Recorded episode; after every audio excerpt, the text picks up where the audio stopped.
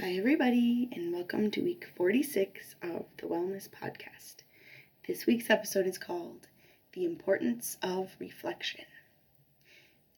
I taught my students this week to, well, about minute papers. So the idea is that you spend one minute and you reflect on what you learned during the past week or during like since school started whatever however long you want you have a minute and you can't look back at your notes. And I, I think this is so important to learning and also remembering. Well actually i know that it is because i've read a lot about recall and retrieval. So being able to get the information out of your brain helps you to remember it and solidify it in your brain. Um, but I think it's also important to things that are not related to just school. So, for example, I was rereading my notes from this podcast the other day instead of doing my work that I was supposed to be doing. And I forgot already that I did the podcast about seasons at the beginning of summer where I decided to love the summer. I was like, I'm just going to love the summer. And I didn't love every moment of the summer, but I actually tried really hard in the middle of a scary, awful pandemic where I was stuck here and I couldn't go home, quote unquote, I'm from Chicago originally. I couldn't go anywhere. Like we drove to the mountains or whatever, but we couldn't go anywhere really. And I appreciate again that like my life is extremely privileged and I got to stay home and we didn't get sick, blah blah blah. But I actually had a, a good time. Um, I looked. We have a peach tree, and I watched our peaches grow every day all summer. I took pictures of them. I planted flowers, and I watched some grow and others die. Um, I read books. I drank a lot of tea at night. I looked out the window at people walking by, sat outside when I could, went for long walks, even when it was really hot. And then I got iced tea from my favorite coffee shop, Wash Perk. And um, oh, maybe I haven't said that anyway. Whatever. And um, I watched the flowers grow. So it was interesting too because I would walk to the park and in the spring, like the flowers are like really tiny and they they're growing up from nothing, right? And then the late summer flowers are just just exploding everywhere. They're just all over and they're super tall. They're taller than my head. And I can't walk through the path that I used to walk through in the spring because there's so many flowers and it's it was it was just really nice. And we we do movie night every week at my house. So all summer we just like or not every night, sorry, every Friday night.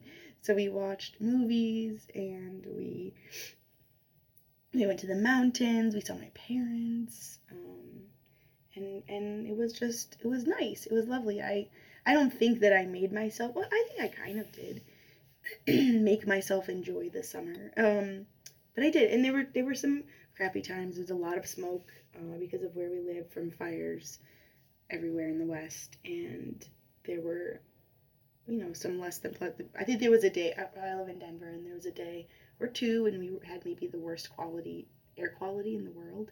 Sorry, my words are not perfect today because we caught our first cold after 18 months of not being sick. Well, I think it had been just over a year for me.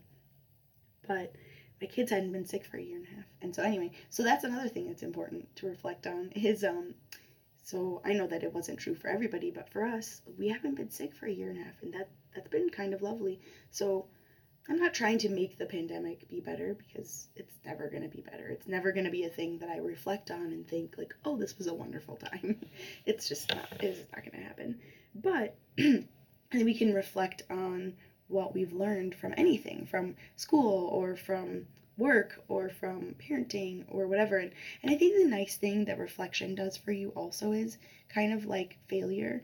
Like if you make a mistake when you make a mistake, because you will, and then you reflect on it and you learn something, then it makes it good that you made that mistake, right? And not to be going back to last week, but um, but reflection helps you do that. It also the other thing is so it helps you um, learn that you're you know what what am I gonna do different next time to help this not be a useless mistake. But it also helps you realize like what you have and realize what you want to have. Maybe if you reflect and like, oh, 10 years ago I was way happier, five years ago, whatever. Like, what did I have?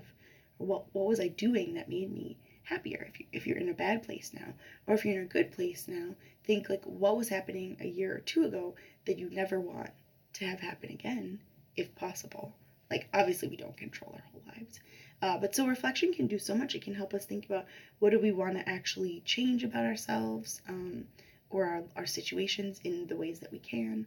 So anyway, um, this week your action item is I keep talking about journaling and writing and stuff. So you don't have to write it down. And I reflected on this podcast just by reading what I had already written. So you can just reflect by thinking. Sometimes one um, good way that I make myself reflect is I go for a walk almost every day or I run.